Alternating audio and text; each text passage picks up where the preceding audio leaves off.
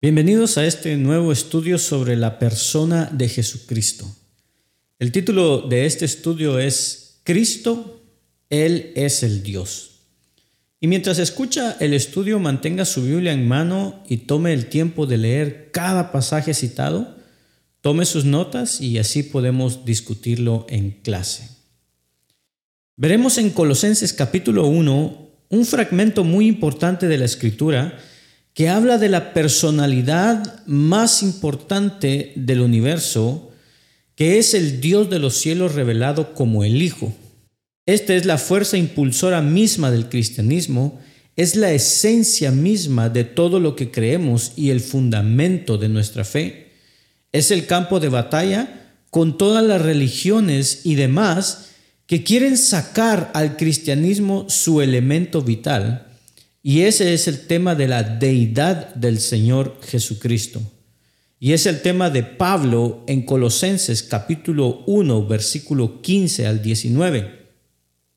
Este es un pasaje muy importante para el argumento del libro y mucho más vital aún para la evidencia a favor de toda la cristiandad. Alguien en alguna vez llamó a la Biblia, y se ha repetido en diversas veces, que la Biblia era el libro de Jesús. Y en cierto sentido es verdad. Si usted entiende la Biblia, entiende que es el libro sobre Cristo, el libro sobre el Señor Jesús. En el Antiguo Testamento está la preparación para la venida de Jesús. En los Evangelios se encuentra la presentación de Cristo. Él ha venido. En los Hechos está el anuncio es proclamado el mensaje de la salvación en Cristo, en las epístolas estudiamos la personificación, es decir, es decir, para mí la vida es Cristo o como Cristo que ha muerto y resucitado de entre los muertos vuelve a vivir en su pueblo y en Apocalipsis está el predominio o Cristo en el trono, el reinado del rey, el cordero en el trono. En todo sentido, la Biblia es la historia de Cristo.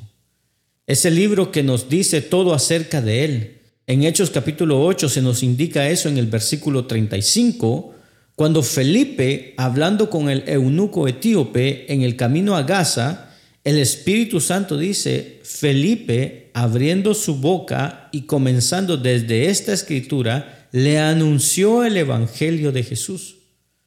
Por supuesto, él estaba empezando en el Antiguo Testamento con el profeta Isaías. Usted puede comenzar en cualquier punto de la escritura y enseñar a Jesús. En Lucas, un conocido pasaje, capítulo 24, versículo 27, Cristo, después de su resurrección, reunido con los discípulos en el camino a Emaús, dice, y comenzando desde Moisés y siguiendo por todos los profetas, les declaraba en todas las escrituras lo que de él decían. En el Antiguo Testamento para los judíos está dividido en tres partes, el Pentateuco, los profetas o los libros proféticos y la agiografía o las sagradas escrituras que constituyen los libros de poesía e historia. En todos ellos Jesús les mostró lo que decían acerca de él. La Biblia es entonces el libro sobre Cristo, el libro de la revelación de Dios y la venida de Cristo al mundo y es acerca de Dios convertido en hombre. En todos los aspectos de la Biblia, estas facetas son muy claras. Pero de todas las declaraciones de la Biblia y la palabra de Dios acerca de Dios hecho hombre, Ninguna es más importante que la de Colosenses capítulo 1, versículo 15, porque ahí tenemos la identificación del Hijo como Dios de manera muy, muy clara.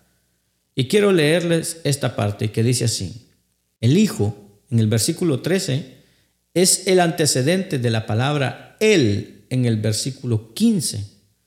Dice, Él es la imagen del Dios invisible el primogénito de toda creación, porque en Él fueron creadas todas las cosas, las que hay en los cielos y las que hay en la tierra, visibles e invisibles, sean tronos, sean dominios, sean principados, sean potestades, todo fue creado por medio de Él y para Él.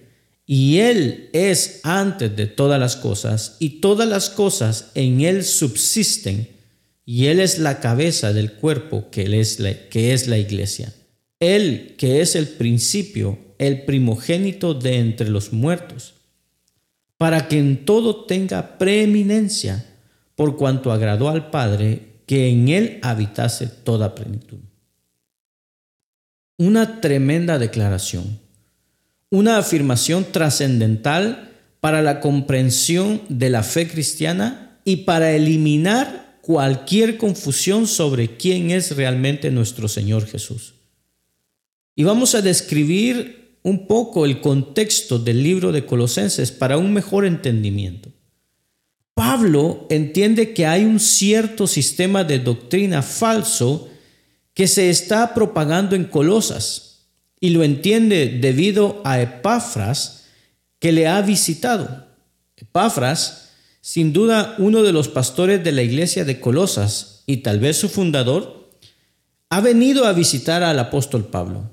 Y el apóstol Pablo escucha de Epafras que hay algunas cosas pavorosas que están sucediendo en términos de propagación de herejía en Colosas.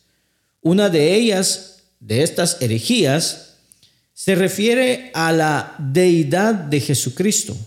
Los herejes dicen que Cristo no es Dios, que Él no es suficiente para la salvación, que además de Cristo se debe adorar a otros espíritus, tal vez a otros ángeles, eh, deben haber visiones especiales, debe haber cierto conocimiento una especie de superconocimiento, más allá de lo que se puede alcanzar en Cristo.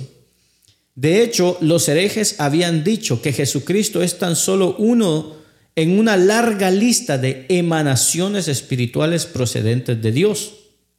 Y Jesús era una de esas emanaciones buenas de parte de Dios, pero que no es Dios, ni siquiera un Salvador adecuado. El conocimiento más allá de él era la única forma de salvación. Esta era una herejía que había ahí. Así que el ataque de esta particular herejía, que al parecer más tarde se convirtió en lo que conocemos como el gnosticismo, fue la deidad de Cristo y su suficiencia total como Salvador.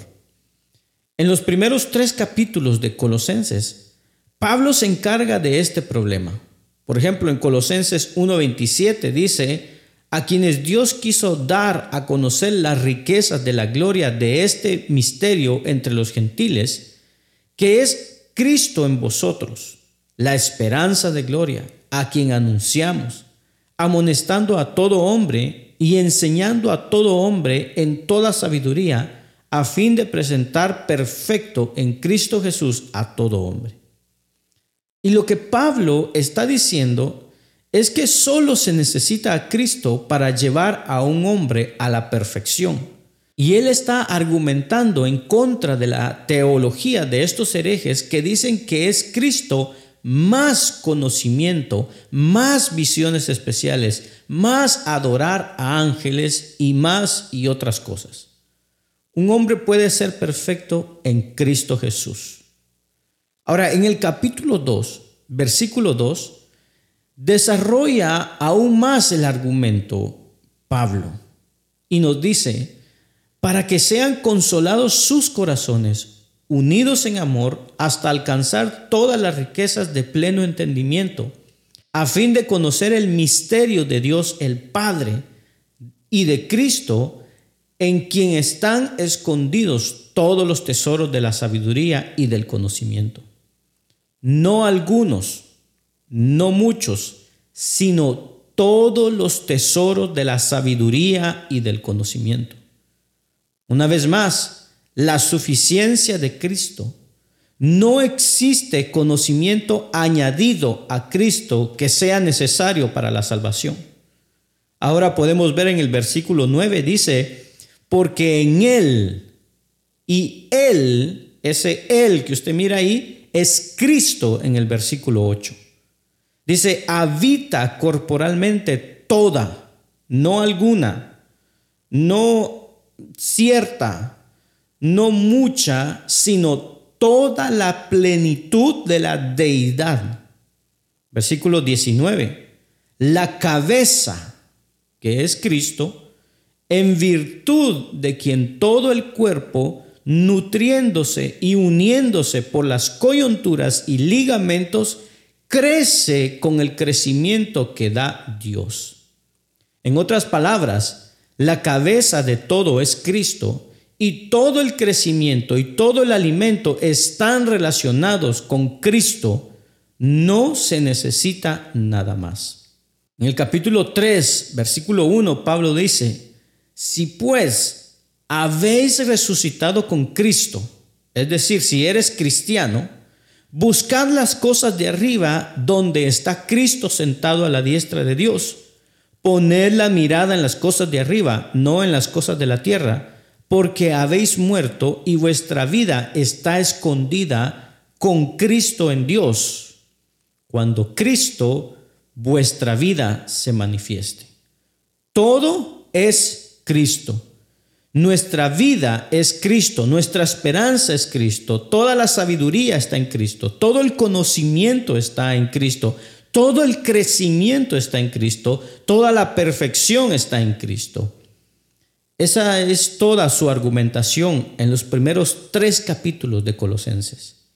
Él les está diciendo a los colosenses, hermanos, por favor, no dejen que nadie les haga pensar que necesitamos a Cristo más algún otro ángel o más algún otro superconocimiento, además de otras visiones. Todo lo que necesitan es Cristo. Eso es todo lo que necesitan.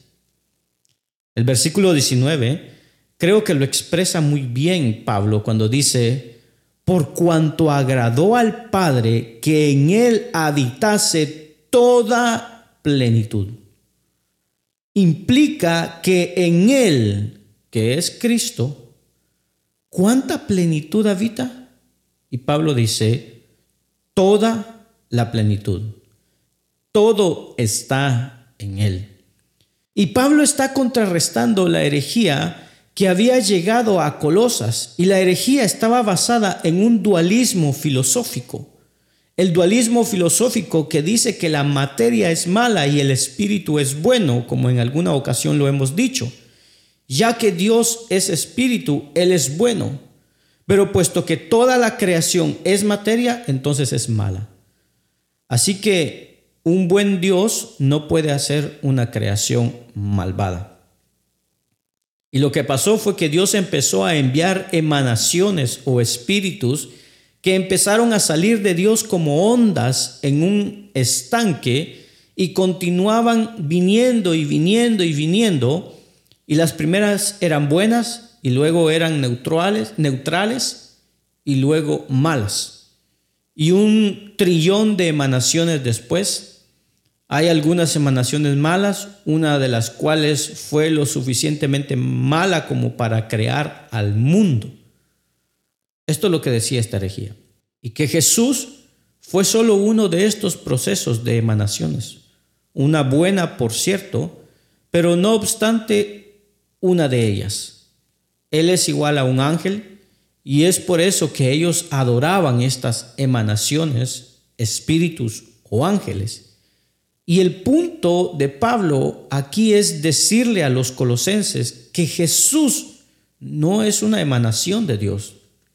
Él es Dios encarnado. Pablo finaliza los pensamientos iniciales. Primero los ha saludado, ha dado gracias a Dios por ellos en los versículos 3 y a continuación él ha orado por ellos para que sean llenos del conocimiento de su voluntad, con toda sabiduría y comprensión espiritual, y que anden como es digno, agradándole en todo. Y Pablo sigue avanzando en esto. Pero ahora se dirige al problema principal. Da gracias a Dios por la salvación que pueden gozar en los versículos 12 al 14, la redención, el perdón, y de ahí va al grano. ¿Quién nos ha redimido? ¿Quién nos ha perdonado? ¿Quién nos ha librado de la potestad de las tinieblas? Este es el Hijo amado, el cual posee el reino, la imagen del Dios invisible, y esto es vital para su mensaje. Si nos fijamos en los versículos 15 al 19, vemos a Cristo Jesús en relación con estas cinco cosas. Lo vemos en relación con Dios, en relación con el universo, en relación con el mundo invisible, en relación con la iglesia y en relación con cualquier otra cosa que pueda no haber quedado incluida. En primer lugar, Jesús en su relación con Dios. En el versículo 15 y aquí una gran definición de Jesús en términos de su relación con Dios. Dice, Él es la imagen del Dios invisible, el primogénito de toda la creación. Los herejes habían tratado de mostrar que Jesús era simplemente una emanación, no era más que una onda del carácter de Dios, uno de una serie infinita de seres que finalmente llegaron a ser malos y fueron capaces de crear el mundo. Pero Pablo dice que Cristo es Dios y de hecho en el versículo 16 dice, todo fue creado por medio de Él. Él es el que lo hizo. Los herejes llegaron incluso a enseñar que Dios nunca podría entrar en un, en un cuerpo, porque si Dios hubiera entrado en un cuerpo, entonces el buen Dios sería una materia malvada una buena emanación nunca podría tener un cuerpo porque una buena emanación no podría asumir un cuerpo material malo. Así que enseñaban que Jesús no tenía un cuerpo, pero era una emanación buena, que era una especie de fantasma.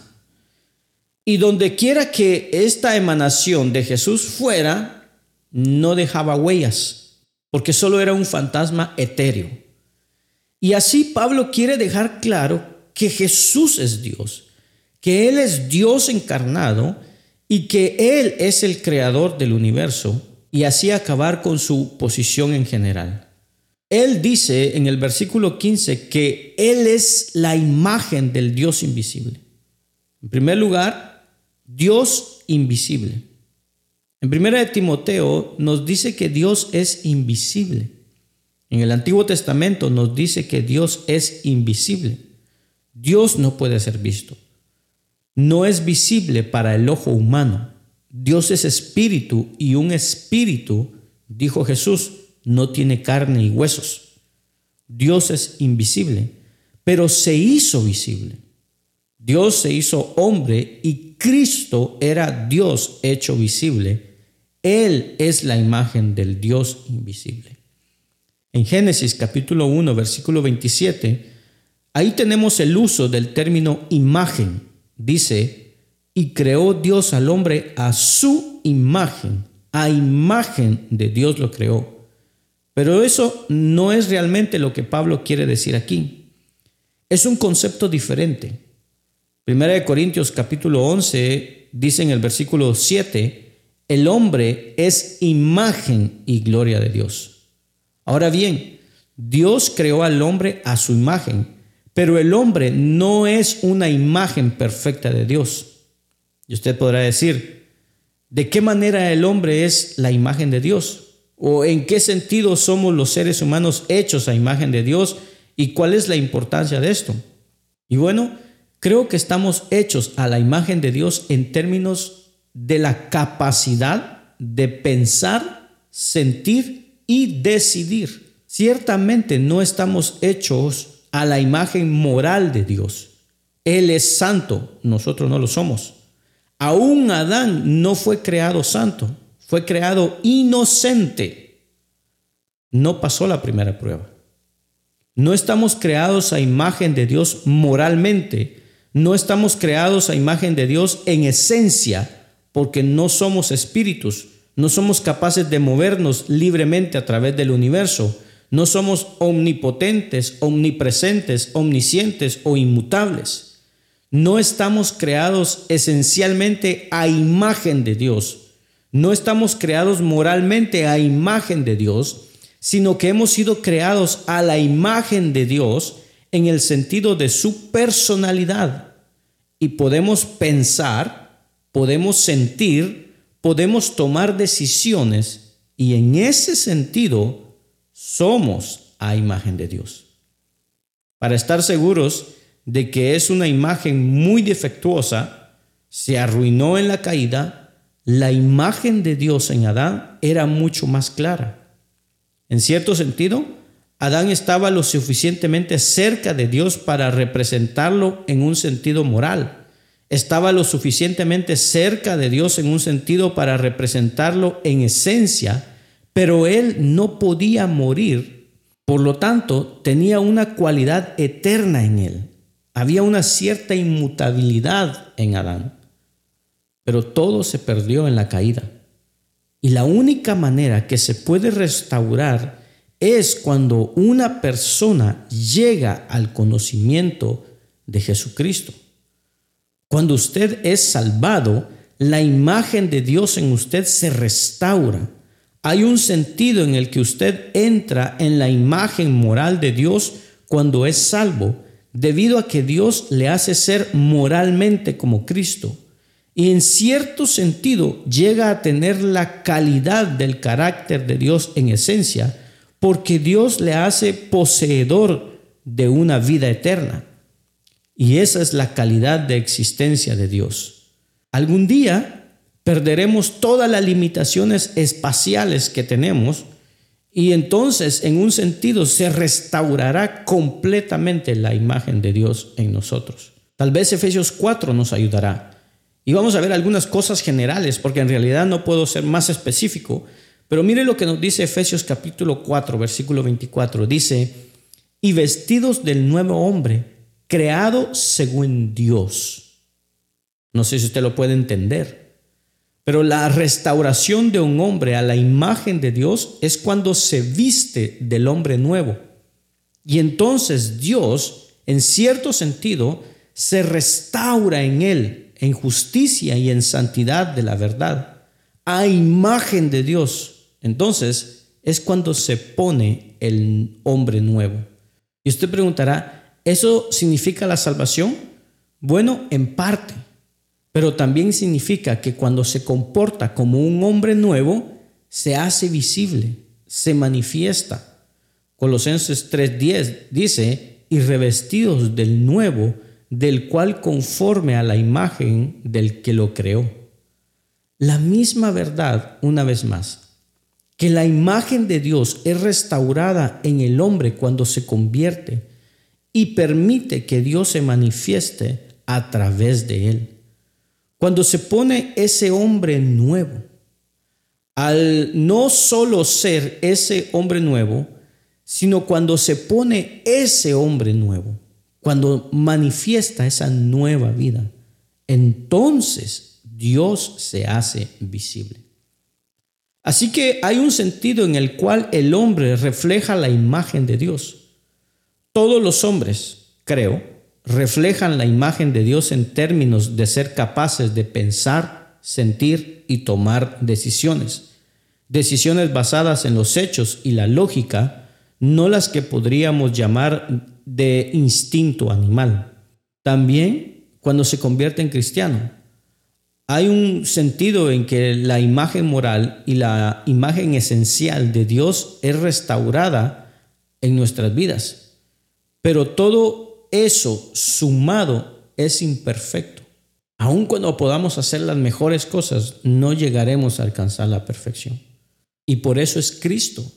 Y aquí volvemos a Colosenses 1, quien es la única verdadera, gráfica, perfecta imagen cabal absolutamente exacta del Dios invisible. Y si no fuera porque Él es la imagen de Dios, ninguno de nosotros sería capaz de aproximarse a ella. Hebreos capítulo 1, versículo 3, y aquí de nuevo una afirmación acerca de Cristo dice, el cual, siendo el resplandor de su gloria y la imagen misma de su sustancia y aquí encontramos en primer lugar que el Hijo, Cristo, Él es el resplandor de su gloria. Él es el que viene de Dios para revelar la esencia de Dios. En segundo lugar, notemos que en Hebreos 1.3 dice que Él es la imagen misma de su sustancia. O sea, la imagen exacta, la imagen perfecta, la sustancia es la misma. Allí la palabra imagen en el griego clásico se usa para un sello o una herramienta de grabado exacto, una reproducción exacta. Jesús es la reproducción exacta de Dios. No falta nada. Nada está alterado, nada está cambiado, nada cambió. Juan 1.18 dice, a Dios nadie le vio jamás. El unigénito Hijo que está en el seno del Padre, Él le ha dado a conocer. Y vimos su gloria, gloria como del unigénito del Padre, dice Juan. Era obvio que Él estaba manifestando a Dios. En Filipenses capítulo 2, versículo 6 dice, el cual, siendo en forma de Dios, tomando forma de siervo, hecho semejante a los hombres. Los hebreos pensaban siempre en la revelación de la personalidad de Dios en términos de lo que Dios dijo. Ellos no podían ver a Dios, pero invariablemente podían oír a Dios. ¿Cuántas veces en el Antiguo Testamento usted escucha decir, la palabra del Señor vino a tal o a cual y dijo la palabra del Señor. Siempre los hebreos pensaron que Dios se expresaba con claridad al hablar. La manifestación de Dios era verbal. No es de extrañar que cuando Jesucristo vino al mundo, Juan escribió, en el principio era el verbo y el verbo era con Dios y el verbo era Dios. Dios debido a que los judíos siempre pensaron que Dios se revelaba en su palabra. Dios se revelaba verbalmente. Y no es de extrañar que dice en Hebreos capítulo 1 que Dios, habiendo hablado muchas veces y de muchas maneras en otros tiempos a los padres por los profetas, en estos postreros días nos ha hablado por el Hijo la revelación de Dios fue siempre su palabra y la palabra es Cristo. Y Cristo es el mismo pensamiento y expresión de Dios. Es por eso que Jesús dijo en Juan 14, 9, el que me ha visto, ha visto al Padre. En Mateo 17, Jesús incluso deja entrever el hecho de que Él era Dios. Esto debería terminar para siempre cualquier especulación o argumento al respecto. Cuando encontramos que el Señor Jesucristo se revela en Mateo 17, en la transfiguración, versículo 2, que dice que se transfiguró delante de ellos y resplandeció su rostro como el sol y sus vestidos se hicieron blancos como la luz. Y he aquí una voz desde la nube que decía, este es mi Hijo amado en quien tengo complacencia, a él oíd. Dios dijo, escúchenlo. Él se reveló y dijo, ahora ven a Dios en su gloria, su Shekinah. El Hijo es, ese Hijo es la única representación perfecta de Dios. Los hombres no lo son. Son una imagen deteriorada. Incluso después de restaurados en Cristo, son menos que apropiados. Solo en Cristo se ve a Dios en la perfección absoluta. Segunda de Corintios 4, 6 es algo hermoso. Dice, porque Dios que mandó que de las tinieblas resplandeciese la luz, es el que resplandeció en nuestros corazones para iluminación del conocimiento de la gloria de Dios en la faz de, ¿quién dice o cómo lo dice? ¿Qué le dio Dios al hombre para la iluminación, el conocimiento de la gloria de Dios? ¿En la faz de quién? De Jesucristo. Dios ha declarado su gloria en el rostro de Jesucristo. Ahí es donde Dios se manifiesta. Pero volvamos a Colosenses capítulo 1 nos habla de la palabra imagen. Significa una copia exacta, una réplica. Cristo es la réplica perfecta, inmaculada de Dios. Y no es solo un bosquejo, está completo. Colosenses 2.9 dice, en Él habita corporalmente toda la plenitud de la deidad. Colosenses 1.19, por cuanto agradó al Padre que en Él habitase toda plenitud. Jesús es entonces la revelación final, completa, única de Dios, a la cual nada le falta. Y pensar cualquier cosa menos de Jesucristo es una blasfemia contra Dios. Idolatría. Génesis 32.30 nos dice, y llamó Jacob el nombre de aquel lugar Peniel, porque dijo, vi a Dios cara a cara. Peniel significa el rostro de Dios. He visto a Dios cara a cara. ¿A quién vio? Creo que él vio a la manifestación preencarnada del Hijo. Nosotros somos una imagen deteriorada, inadecuada Cristo es el único apropiado. Pero hay algo que es conmovedor de pensar. Primera de Juan 3.2, algún día dice que seremos como Cristo. Esa es una realidad extraordinaria. Y pensar que Dios se hizo hombre, pensar que Dios irrumpió en el mundo en forma humana, eso es asombroso. Efesios 4:13 dice que nuestro objetivo como cristianos aquí y ahora es que lleguemos a la unidad de la fe y del conocimiento del Hijo de Dios, a un varón perfecto, a la medida de la estatura de la plenitud de Cristo. Vamos a ser como Él. Ahora somos defectuosos, pero seremos como Él. Pero debemos esforzarnos por ser como Él, incluso ahora estando aquí. Y así, Cristo es Dios revelado en el mundo. Si usted quiere saber cómo es Dios, mire a Cristo. Él le dirá cómo es Dios. Si Dios fuera hombre, sería de esperar que Él no tuviera pecado. Así fue Jesús.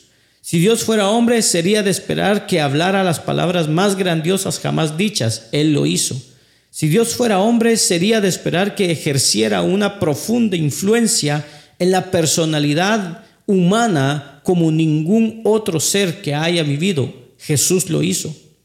Si Dios fuera hombre, sería de esperar que hiciera milagros con facilidad. Él lo hizo. Si Dios fuera hombre, sería de esperar que amara. Y así lo hizo Él. Porque Él era Dios. Y Dios no puede ser conocido a no ser que sea a través de Jesucristo. Y Pablo dice, ni siquiera se puede llamar a Jesús Señor, sino por el Espíritu Santo, por lo que es una cuestión de revelación divina. Más aún, Colosenses 1, no queremos quedarnos estancados en esos términos, que Él es la imagen del Dios invisible. Pero en segundo lugar, versículo 15 dice, el primogénito de toda creación. Esa frase particular ha causado muchos problemas a la gente, porque no entienden lo que está diciendo. El primogénito o el primogénito de toda la creación es una referencia a posición, no al tiempo. Él no es el primer ser creado en términos temporales. Y hay dos buenas razones para creer eso. La primera es que Él nunca fue creado. Él dijo en Juan 8:58, antes que Abraham fuese, yo soy. Apocalipsis lo llama el que era, el que es y el que ha de venir. La gente dice que Él fue creado, pero no, no fue creado. Preguntan, ¿el primogénito de toda la creación? Porque no fue creado primero. Muchos fueron creados antes de Él, si quiere verlo de esa manera. Pero ¿qué significa primogénito? Prototocos.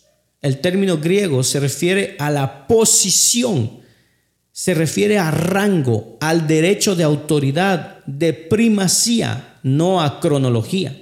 El primogénito es el que tiene los derechos de herencia. En el contexto judío, todos lo sabían, e incluso en el contexto gentil, todos lo entienden no tenía ninguna duda a qué se refería en Colosas que Cristo era el honrado, el privilegiado, el prestigioso, el heredero del Padre.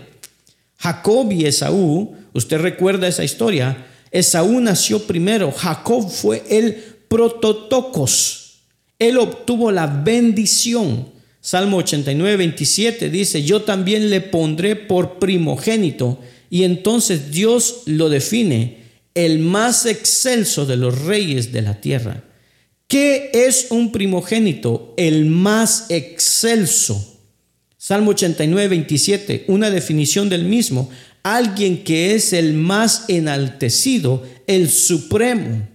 Ese es el primogénito. Regresamos a Hebreos 1. Dice que Dios en estos postreros días nos ha hablado por el Hijo, a quien constituyó heredero de todo. El heredero fue nombrado por el Padre. Normalmente era el primogénito, pero si el primogénito era descalificado por algún motivo y el Padre quería dárselo a otro, tenía el derecho de hacerlo, pero tenía que ser designado por el Padre. Recuerda, en el caso de los judíos, el Padre tenía que otorgar una bendición al primogénito. Y el problema no era necesariamente quién nacía primero, sino quién iba a ser el hijo distinguido, prestigioso, para heredar todo lo que el Padre poseía. La herencia es para Cristo. En Apocalipsis capítulo 5, Dios está en el trono y el rollo está en su mano. El título de la propiedad de la tierra, sellado por siete sellos costumbre en el derecho romano para el sellado de un testamento. Y dice, y vi a un ángel fuerte que pregonaba a gran voz, ¿quién es digno de abrir el libro y desatar sus sellos? ¿Quién es el amo de la tierra? ¿Quién es el heredero para dominar el mundo? ¿Quién tiene el derecho para de controlar la tierra? Y ninguno, ni en el cielo, ni en la tierra, ni debajo de la tierra, podía abrir el libro ni aún mirarlo. Y Juan dice, y lloraba yo mucho porque no se había hallado a ninguno digno. ¿Dónde está el primogénito? ¿Dónde está el prototocos? ¿Dónde está el principal? ¿Dónde está el heredero? Y uno de los ancianos me dijo, no llores. He aquí el león de la tribu de Judá, la raíz de David, ha vencido para abrir el libro y desatar sus siete sellos, y miré y vi que en medio del trono y de los cuatro seres vivientes y en medio de los ancianos estaba en pie un cordero inmolado que tenía siete cuernos y siete ojos, de los cuales son los siete espíritus de Dios enviados por toda la tierra, y vino y tomó el libro de la mano derecha del que estaba sentado en el trono. Aquí y aquí está Cristo tomando el título de la propiedad de la tierra como el prototocos. Él reina como rey de reyes y señor de señores. Desde el capítulo 6 hasta el capítulo 19 toma posesión de la tierra hasta que por fin reina en el capítulo 20. Y en el versículo 13 se hace eco de los sentimientos de los cielos y a todo lo creado que está en el cielo y sobre la tierra y debajo de la tierra y en el mar y a todas las cosas que en ellos hay, oí decir al que está sentado en el trono y al cordero, sea la alabanza, la honra, la gloria y el poder por los siglos de los siglos. Y todo el universo repite que Él es digno. Y la triste realidad es que Satanás quiere asegurarse de que nadie entienda eso, asegurarse de que nadie realmente crea que Jesús es Dios y asegurarse de que nadie realmente crea que Él no es una criatura, sino que es el primero de todos. Y así en 2 Corintios 4:4 dice, en los cuales el Dios de este siglo, ¿quién es ese? Satanás dice, cegó el entendimiento de los incrédulos para que no les resplandezca la luz del Evangelio de la gloria de Cristo, el cual es la imagen de Dios. Satanás no quiere que la gente sepa que Él es la imagen de Dios. Satanás no quiere que la gente sepa que Él es el único que tiene el derecho de gobernar en el mundo. Satanás no quiere que ellos lo sepan por lo que sus mentes están cegadas por la incredulidad. Este es un buen versículo para mostrar a alguien cuando dicen que Cristo no es Dios. Y usted podría explicarles por qué creen eso. Juan capítulo 10, versículo 33. Los judíos respondieron a Jesús, quien se había atribuido muchas cosas. Ellos entendieron el mensaje. La gente dice que Jesús nunca se atribuyó ser Dios, pero eso no es cierto. Dicen que Jesús nunca dijo ser Dios. Los judíos respondieron en Juan capítulo 10, versículo 33, por buena obra no te apedreamos, sino por blasfemia, porque tú, siendo hombre, te haces Dios. Ellos entendieron el mensaje, sabían exactamente lo que Él se estaba atribuyendo había reclamado autoridad divina sobre los ángeles, había reclamado autoridad divina sobre los hombres. Él reclama en efecto autoridad divina sobre todo cuando dice, toda potestad me es dada en el cielo y en la tierra. En Mateo 28, 18. Él reclamó autoridad divina sobre la ley, el día de reposo, sobre la tradición de los ancianos, sobre todo afirmó tener poder de perdonar pecados, poder de levantarse de entre los muertos y lo demostró. Jesús no es un subdios emanado, Él es Dios. Vemos a Jesús en su relación con Dios con tanto poderío en el versículo 15. Ahora mire el, el versículo 16, Jesús en su relación con el mundo, porque en Él fueron creadas todas las cosas que hay en los cielos y, las que hay en la tierra, visibles e invisibles, sean tronos, sean dominios, sean principados, sean potestades. Todo fue creado por medio de Él y para Él. Acabamos de aprender que Él tiene la primacía sobre toda la creación. ¿Y sabe por qué? Debido a que Él lo creó todo.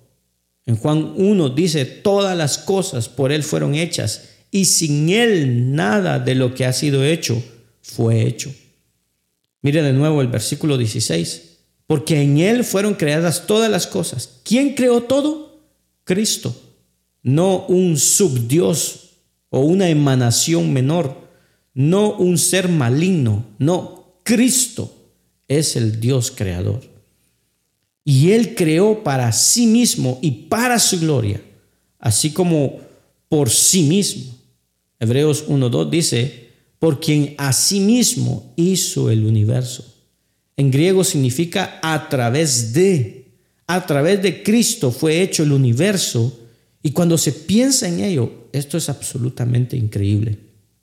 Podemos ver a un niño recién nacido y pensar, este pequeño individuo puede creer que el Dios del universo se convirtió en uno de ellos y se puso a merced del hombre. Esto es increíble. ¿Podría usted creer esto? Es tremendo. Dios se hizo hombre. Dios asumió un cuerpo. ¿Sabe? Yo no soy ningún científico. Pero le voy a decir una cosa. Sé algunas cosas y sé algo de lo que he leído que para saber que este mundo es una cosa muy compleja y el que lo armó es alguien importante. Piense que podría haber un agujero en el Sol donde se pueden colocar un millón doscientas mil tierras y aún así tener espacio para cuatro millones trescientas mil lunas. Eso es grande. La estrella más cerca se encuentra a 300 billones de kilómetros. La estrella del norte está a 600 billones de kilómetros. Una estrella en particular, el nombre siempre me sorprende, Betelgeuse, tiene 900 millones de kilómetros de diámetro. Y la ciencia dice que es tan grande que su diámetro es más grande que la órbita de la Tierra. Eso es un montón de material. Jesucristo lo hizo todo Y la gente dice, yo no creo en el milagro de convertir el agua en vino. Vamos, no creo que Él realmente haya curado a ese cojo. Si alguien quiere discutir sobre su poder creador, hermano, no será capaz de hacerlo. No será capaz de cambiar mi opinión. Porque, hermano, nosotros somos nueva creación y, y sé lo que Él puede hacer. Es por eso que rechazo la evolución. La evolución para mí es absolutamente vacía. Solo hay dos razones por las que una persona puede creer en la evolución. Una, la ignorancia, no sabía, nunca ha oído la verdad. Y otra, la incredulidad, incredulidad deliberada. Tal como he leído en un artículo de un científico que dijo, rechazo la idea de un Dios trascendente. ¿Y qué otra opción tengo? Él creó todo. Eso es lo único que puedo creer si lo meditamos un poco. Pablo está estableciendo una base estupenda de quién Él es. Solo otro pensamiento importante en el versículo 17. Dice, y Él es antes de todas las cosas, y todas las cosas en Él subsisten. Es tremenda la declaración de Juan capítulo 8, versículo 58, cuando dice, antes que Abraham fuese, yo soy. Me hubiera gustado haber estado allí, hermano. Me hubiera gustado ver la reacción. Eso es sorprendente. Él es antes de todas las cosas. Antes de que hubiera algo, estaba Él. Eso es necesario si usted va a hacer todo.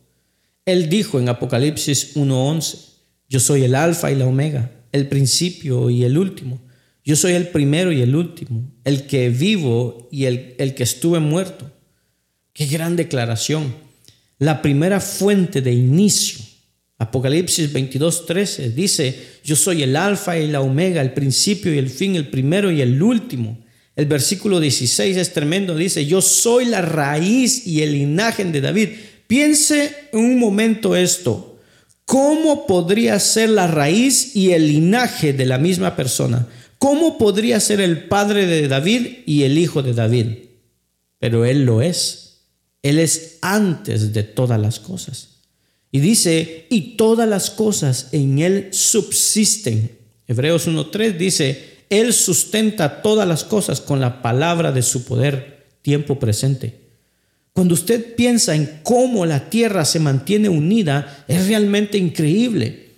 Si la rotación de la Tierra se enlenteciera, nos congelaríamos y nos quemaríamos alternativamente, por lo que tiene que girar a la misma velocidad de manera constante.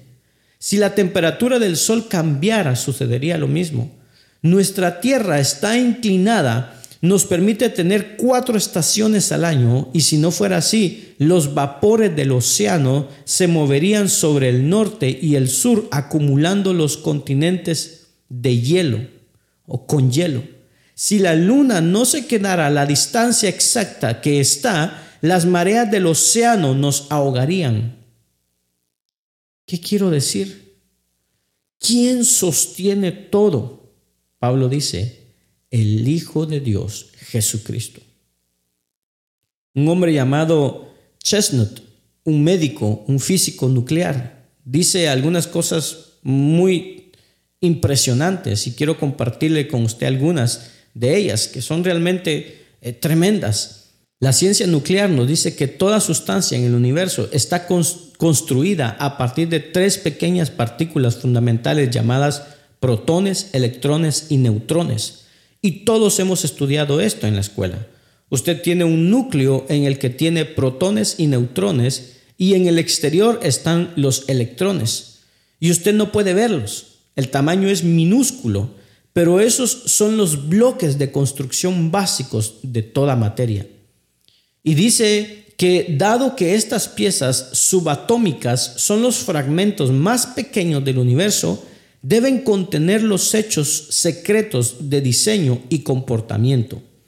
Y si Dios es Dios, entonces estas cosas apuntarán a Él. Los protones y los neutrones forman el núcleo mientras que los electrones están alejados en términos relativos alrededor. Así que vamos a hacer caso omiso de los electrones para, para nuestro pensamiento y nos vamos a concentrar en el núcleo de un átomo que es una combinación de protones y neutrones. Siga, por favor. El doctor Chestnut dice que cada protón lleva una carga de electricidad positiva. El neutrón no lleva ninguna carga eléctrica. Y los científicos no discuten por qué, ya que francamente no saben el por qué. Pero lo extraño de todo es que los científicos han tenido durante décadas una ley inviolable que dice que las cargas de electricidad y magnetismo se repelen entre sí o se rechazan entre sí. Y el punto es, si usted tiene un montón de pequeños protones emitiendo una carga eléctrica, ¿cómo pueden los pequeños neutrones permanecer ahí? ¿Qué es lo que mantiene a, este, a ese núcleo unido?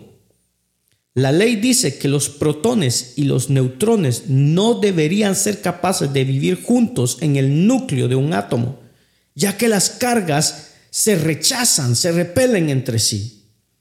Los científicos nucleares en los años 30 llegaron a la conclusión de que la ley de Coulomb de repulsión mutua entre los objetos está activa en el núcleo de cada átomo, tratando con fuerza de destruirlo desde adentro. Dijeron que la ley de Coulomb está intentando hacer lo, lo posible para destrozar ese átomo. En los tiempos modernos se ha descubierto la manera de negar la fuerza que lo mantiene unido y no lo despedaza. No es fácil, pero aunque parezca extraño, dijeron que esto es algo que no pueden entender, que hay una segunda fuerza en el núcleo que lucha contra la fuerza que divide y que lo mantiene unido. Lo llaman pegamento nuclear. No tienen la menor idea de lo que es. Sabemos que, es, que está el átomo.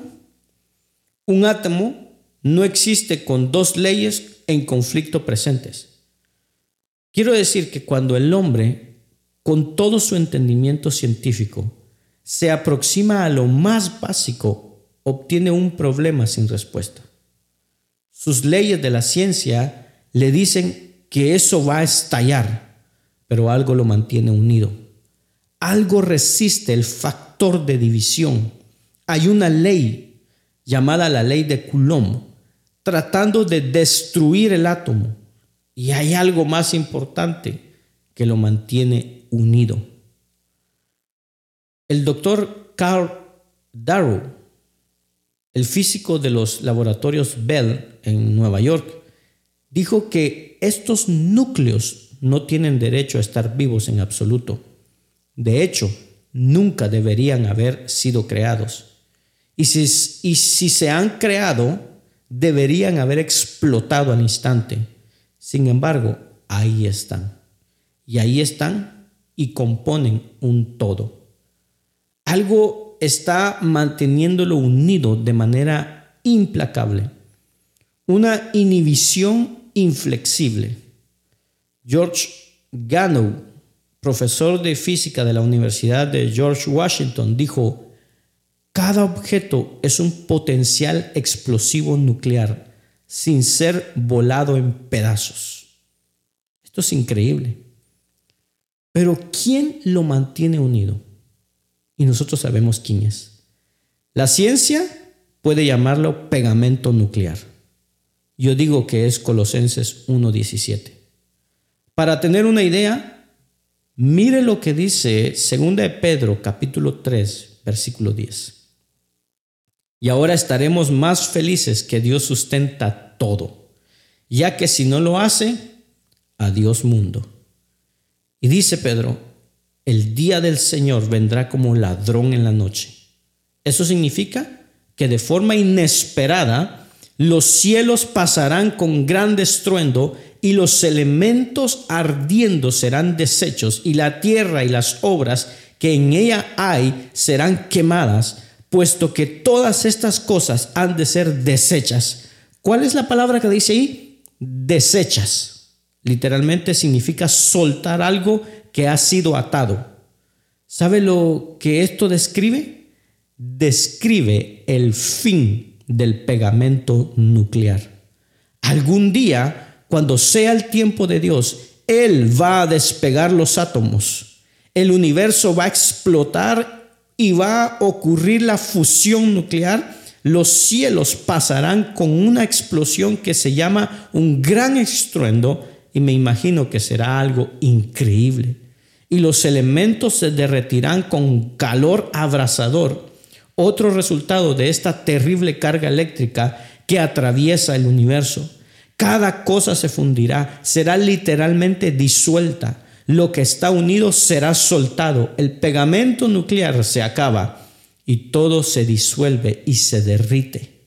Al dejar ir la fuerza vinculante, se destruyen los núcleos de todos los átomos, la ley de repulsión se hace cargo, la ley de Coulomb va a destruir el universo y cuando Pablo dice, Él sostiene todas las cosas o todas las cosas en Él subsisten, nos dicen, ¿quién es el que mantiene todo unido?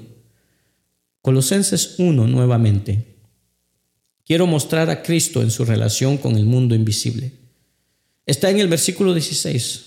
Otra vez dice, porque en Él fueron creadas todas las cosas, las que hay en los cielos y las que hay en la tierra, visibles. ¿Y qué dice? E invisibles. Y aquí viene el nombre de los diferentes tipos de ángeles, rangos diferentes, tronos, dominios, principados, potestades, todos fueron creados por Él.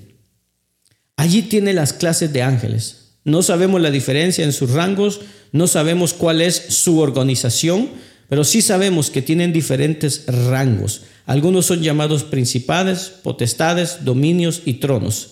Así que cualquier rango de los ángeles que, los ángeles tengan, Él los creó a todos ellos. Él los hizo. No es una de las emanaciones hizo todas las emanaciones. Pablo dice en Hebreos 1.7, ciertamente de los ángeles dice, el que hace a sus ángeles espíritus y a sus ministros llamas de fuego. Ahí se tiene la idea de que los ángeles son creados. Mas del Hijo dice, tu trono, oh Dios, por el siglo del siglo, cetro de equidad es el cetro de tu reino. Y dicho sea paso, aquí hay en Hebreos uno, siete citas del Antiguo Testamento para demostrar que Cristo es superior a los ángeles. Los ángeles son creados, Cristo es superior, Él es el Hijo. De hecho, se nos dice en Filipenses 2 que se doble toda rodilla de los que están en los cielos y en la tierra y debajo de la tierra. Sean quien fuere, se inclinarán delante de Él. En Efesios capítulo 1, versículo 21 dice que Cristo está sobre todo principado y autoridad y poder y señorío y sobre todo nombre que se nombra, no solo en este siglo, sino también en el venidero. Y que todas las cosas han sido puestas debajo de sus pies. Eso es un símbolo de reinar. Un rey sentado en un trono elevado y todo el mundo bajo sus pies todos los ángeles, todos los principados, todos los poderes, todos los dominios, todos los que estaban reinando en el reino angelical y que operan en ese ámbito, todos están sujetos a Jesucristo. Él no es uno de ellos. En 1 de Pedro 3, versículo 22 dice, Él es Jesucristo, quien habiendo subido al cielo está a la diestra de Dios, y a Él están sujetos ángeles, autoridades y potestades. Así que Él no es un ángel, él está sobre los ángeles. Vemos a Jesús entonces en relación con Dios, en relación con el mundo, en relación con el mundo invisible.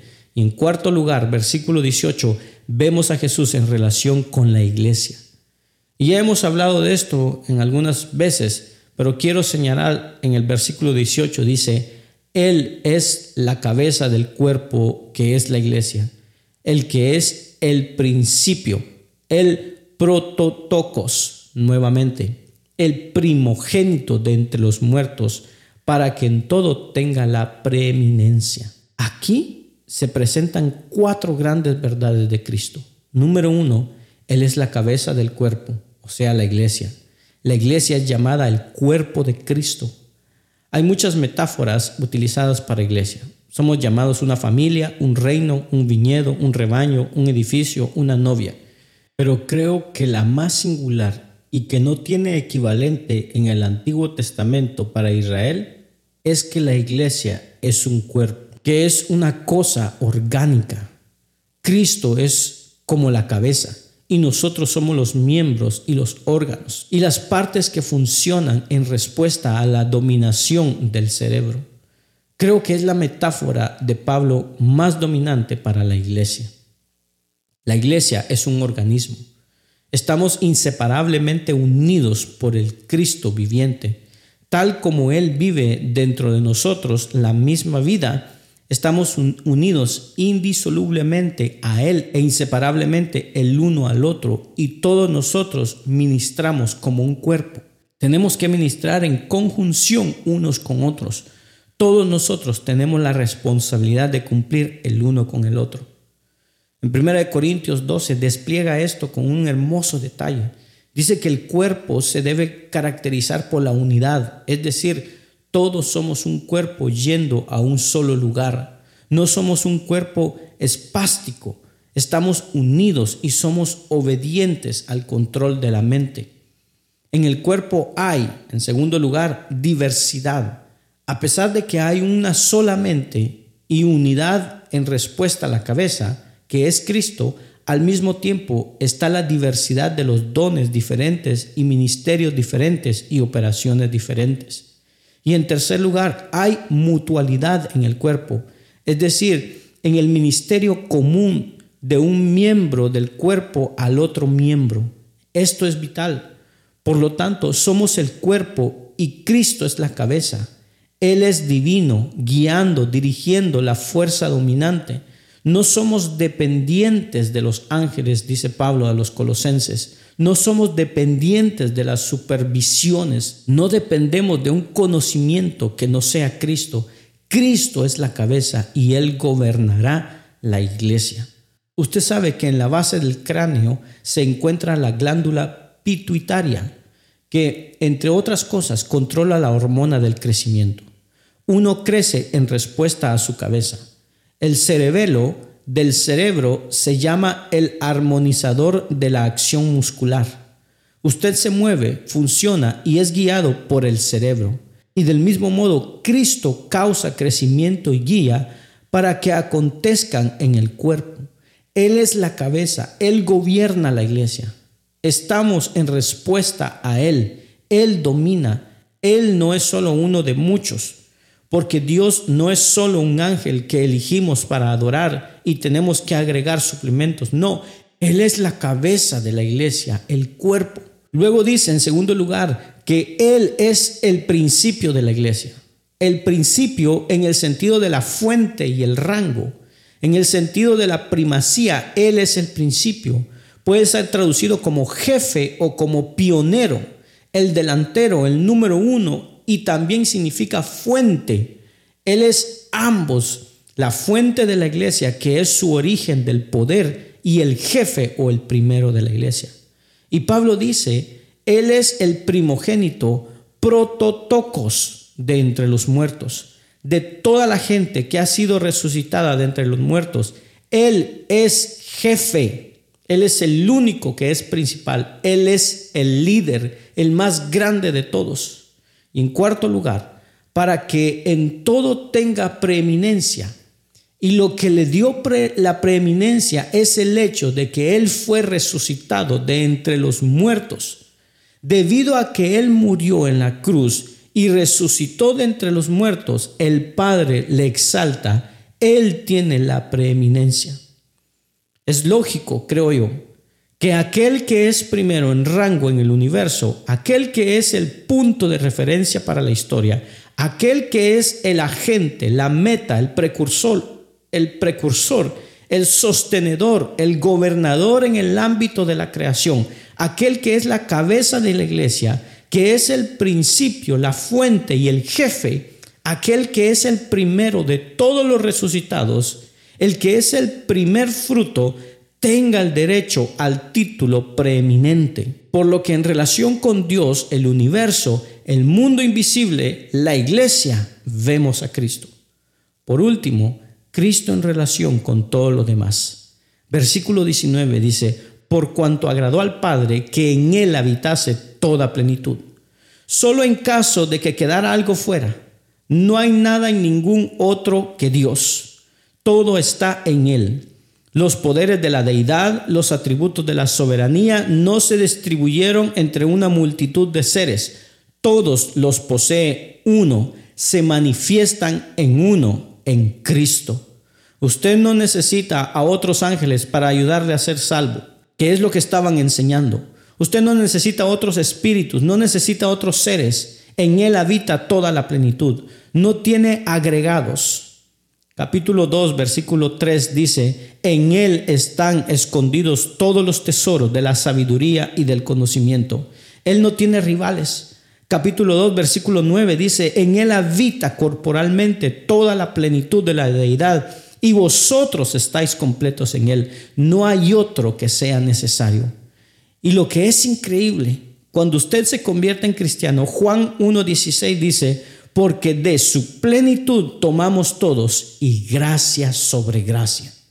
Cuando usted se convierte en cristiano, todo lo que Él es es también suyo. Qué gran verdad. John Owen dijo lo siguiente, la revelación de Cristo en el Santo Evangelio es mucho más virtuosa, más gloriosa y está más llena con los rayos de la sabiduría y la bondad divina que toda la creación y la sola comprensión de esto, si fuera posible, puede contener o proporcionar. Sin el conocimiento de esto, la mente humana, sin importar cuánto se enorgullezca de sí misma por otras invenciones y descubrimientos, está envuelta en tinieblas y confusión. Esta revelación exige, por lo tanto, la más grande exigencia de nuestros pensamientos, la más excelente de nuestras meditaciones y la suma diligencia de nuestra parte. Porque si nuestra felicidad futura radica en vivir donde Él vive y contemplar su gloria, ¿Qué mejor preparación para esto sino la previa y constante contemplación de esa gloria tal como ha sido revelada en el Evangelio y luego ser transformados en su misma gloria? Y la respuesta a estas palabras es la de Pedro. Santificad a Dios en el Señor en vuestros corazones y creced en la gracia y el conocimiento de nuestro Señor Jesucristo.